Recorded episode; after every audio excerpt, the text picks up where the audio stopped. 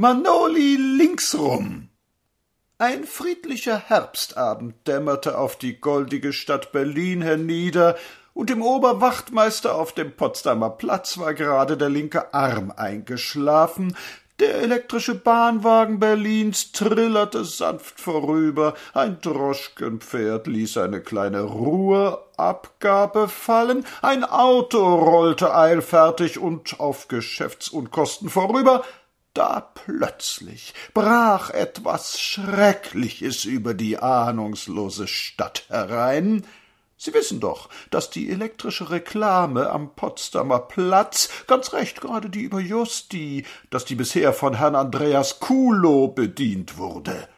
Kulow war ein ehrsamer Bürger dieses Staates, ein bisschen doof, ein bisschen hinter den Damen her und meistens leicht angetrudelt, aber sein Dienst da oben hoch über den Dächern hatte er doch ganz gut versehen. Er pflegte da in einem kleinen Kämmerchen zu sitzen und emsig einen kleinen Hebel zu bewegen, der den Passanten die strahlenden Lichtbuchstaben zu vermitteln hatte, Zahnputzmittel, Südweine, Automobilreifen, was da so alles empfohlen wurde, er tat das mit der Regelmäßigkeit eines Uhrwerks und nicht ohne Fantasie.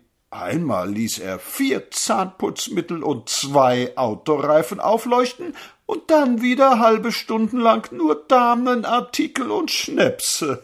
Ja, Herr Kulo war nicht ohne. Das heißt, bis zu diesem Septemberabend war er nicht ohne. An diesem Abend war er auf einmal mit. War es nun der Schnaps oder die letzte Rosaura? Die Herrn Kulo beglückt hatte. Er pflegte von ihr nicht anders als mit einem leichten Schnalzer zu sprechen. Am Abend des fünfzehnten schnappte er endgültig über, und es begab sich das folgende. Herr Fondsmakler Berserker überquerte gerade den Potsdamer Platz und rechnete zufrieden ein Liedchen trällernd aus, was er im Laufe der letzten Stunde dadurch verdient hatte, dass er nichts verkauft, als plötzlich seine bildhübschen schwarzen Augen auf die leuchtende Inschrift da oben fielen Heize mit Kriegsanleihe. Herrn Berserker fiel vor Schreck die goldene Brille aufs Trottoir. Wie? Noch einmal hob er den Kopf und sah entgeistert nach oben, und nun war auch schon der ganze Platz aufmerksam geworden. Viele blickten nach oben, da war es dunkel, und plötzlich wurde es wieder hell. Regiere mit Stresemann. Hallo? Da war etwas nicht in Ordnung. Rosselenker rissen an ihren ehemaligen Rossen, dem Oberwachtmeister wachte der linke Arm auf, der elektrische Bahnwagen, den die Stadt Berlin übrig gelassen hatte, blieb mitten auf dem Platz stehen und repräsentierte so den Berliner Verkehr, oben tobte das Licht weiter.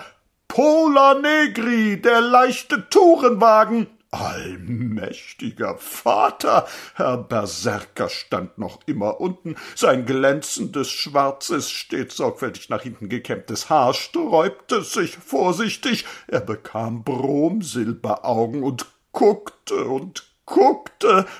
Karlbaums Likör, das Kopfpflegemittel und Humac Solan, das Beste für die Zähne und Flatos Börsentipps sind die besten. Aber das ging doch zu weit. Eine Panik brach aus. Herr Bezirkspfarrer Ringelnatz fiel in die Rettungssäule, die zum ersten Mal in ihrem Leben aufging. Die Scheiben splitterten, der Pfarrer fiel gerade auf die innen angebrachte Tragbare und blieb gleich darin liegen. Der Wachtmeister tutete, Herrn Berserker rutschte ein Dollar aus der Tasche und eine Mark, der Dollar fiel auf die Erde, die Mark stieg, vom Winde emporgeführt nach oben, ein seltsames Naturschauspiel, dem aber jetzt niemand Beachtung schenkte. Beherzte Männer stürzten die Treppen hinauf in das Kämmerchen zu Kulonen. Kulo schien noch nicht genug zu haben, da las man Stinnes, der große Original-Maschinenaufsauger und Asbach uralt, das Zahnwasser der eleganten Welt.